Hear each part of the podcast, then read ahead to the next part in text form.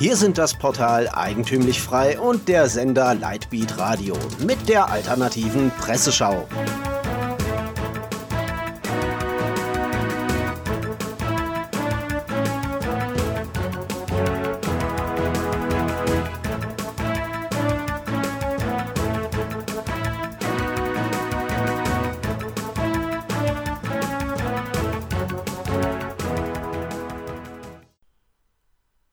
Sie hören die alternative Presseschau. Themen des Tages: Piraten, Finanzierung, Feierabend, Artikel 13 und Kirchenschändung. Piraten, Bootsentführung. Momentan berichten die Medien über das gekaperte Schiff El Hiblu. Gerettete Migranten haben italienischen und maltesischen Angaben zufolge vor Libyen ein Handelsschiff unter ihre Kontrolle gebracht und steuern es in Richtung Norden, berichtet die sozialistische Junge Welt unter Verweis auf die dpa. Das Schiff hat einige Kilometer vor Libyen, auf dem Weg nach Libyen, den Kurs geändert und war in Richtung Europa abgedreht. Der Kapitän habe einen Alarm abgesetzt, nach aktuellem Kenntnisstand sei das Schiff nun auf dem Weg Richtung Malta.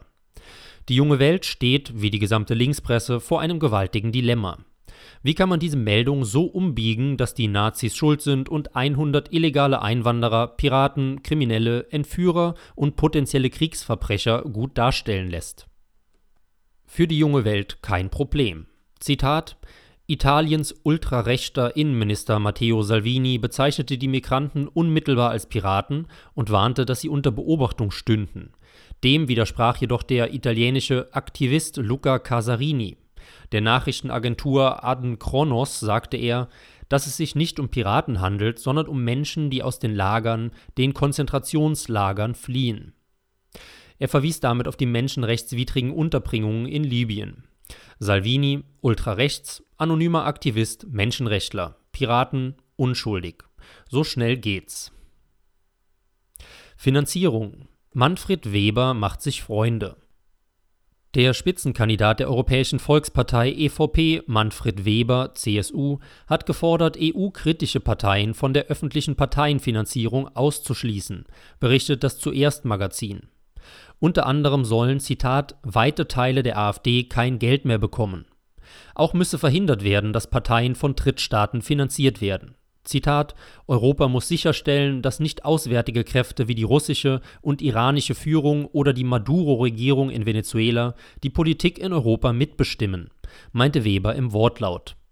Zu US-amerikanischen Finanzierungen äußert sich der CSUler freilich nicht. In Deutschland sind Spenden aus dem Nicht-EU-Ausland ohnehin verboten.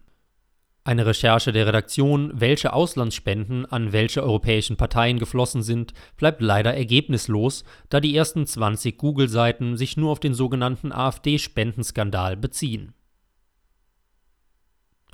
Feierabend Kulturzerstörung Einst waren wir das Volk der Dichter und Denker. Einst, doch das ist lange vorbei, schreibt Renate Sandvoss in ihrem Artikel zum Feierabend Mord und Totschlag auf dem Blog Conservo. Durch den Einzug der Industrialisierung rückte im 19. Jahrhundert die Kultur mehr und mehr in den Hintergrund. Eine weitere grundlegende massive Veränderung in der Gesellschaft spüren wir Bürger seit dem Beginn der Massenzuwanderung, besonders durch muslimische Migranten. Neben der muslimischen Kultur sei aber der eigene Sprachverfall ein großes Problem. Zitat: Aus der Wissenschaft ist die deutsche Sprache inzwischen gänzlich verschwunden. Je weniger in der Wissenschaft Deutsch gesprochen wird, umso weniger wird die Gesellschaft über Wissenschaft sprechen. Selbst im internationalen Goethe-Institut müssten Goethe-Zitate auf Englisch präsentiert werden. Auch das Fernsehen biete keine geeignete Lösung. Nach der Arbeit in ein bis drei Jobs könne man am Abend zur Entspannung eine riesige Auswahl zwischen Horrorfilmen, Thriller, Martial Arts, Action, Psychothriller, Krimi und Katastrophendramen sehen.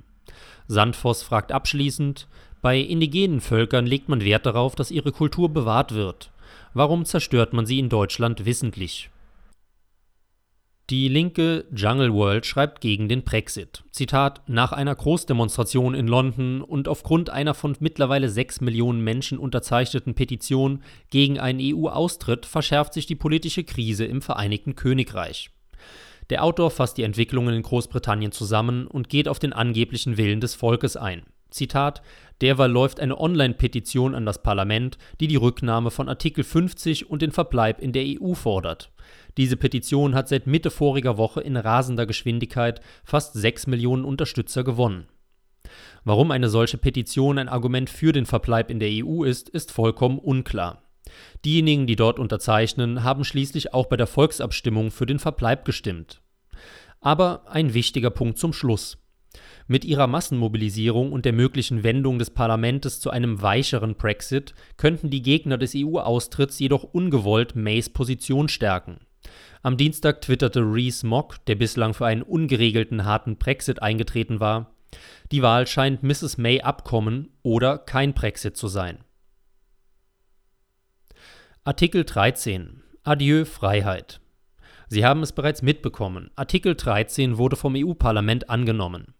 Die junge Freiheit schreibt, Trotz zuletzt massiver Proteste hat das EU-Parlament am Dienstag der Reform des Urheberrechts zugestimmt. In den vergangenen Wochen waren Hunderttausende, vor allem junger Leute, gegen das Vorhaben auf die Straße gegangen.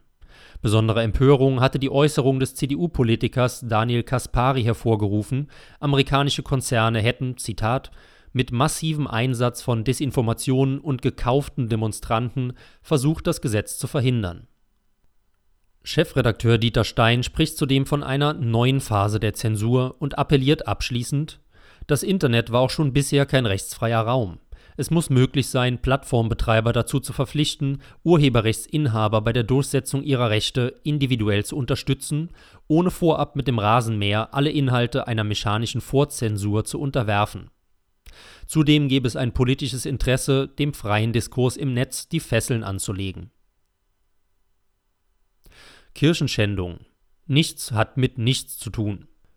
Nach Angaben der Welt am Sonntag werden in Frankreich im Schnitt täglich zwei Kirchen geschändet.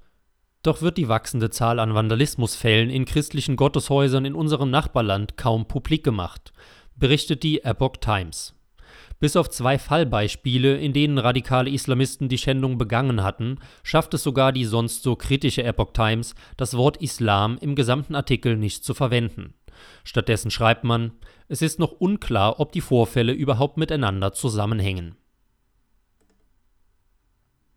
Sie hörten die alternative Presseschau. Redaktion und Zusammenstellung Florian Müller, der sich am Mikrofon verabschiedet. Sie hörten die alternative Presseschau. Für Sie bereitgestellt vom Sender Lightbeat Radio und dem Portal Eigentümlich Frei.